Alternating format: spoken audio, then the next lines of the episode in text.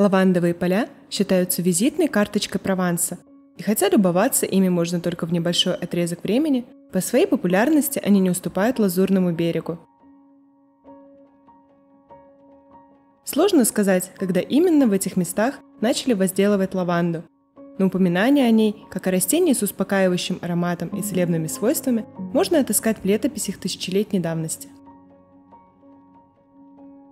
Лавандовые поля можно встретить почти по всей территории Прованса. Их очень много, и все они разные.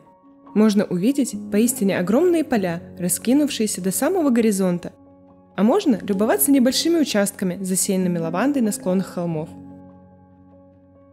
Благоухающие долины, расцвеченные во все оттенки сиреневого и фиолетового цвета, не оставят никого равнодушным.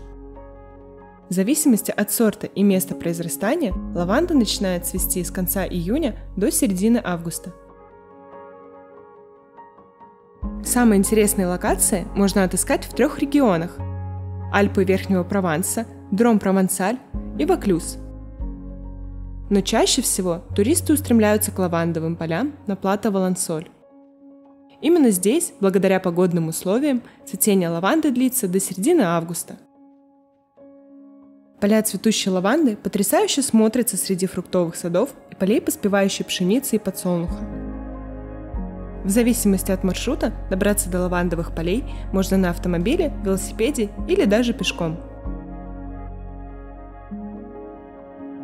Туристы, направляющиеся на плато Валансоль, как правило, совмещают поездку к лавандовым полям с посещением Вердонского ущелья. Именно в этом заключается еще одна прелесть лавандовых полей – их близость ко многим природным достопримечательностям и историческим памятникам Франции.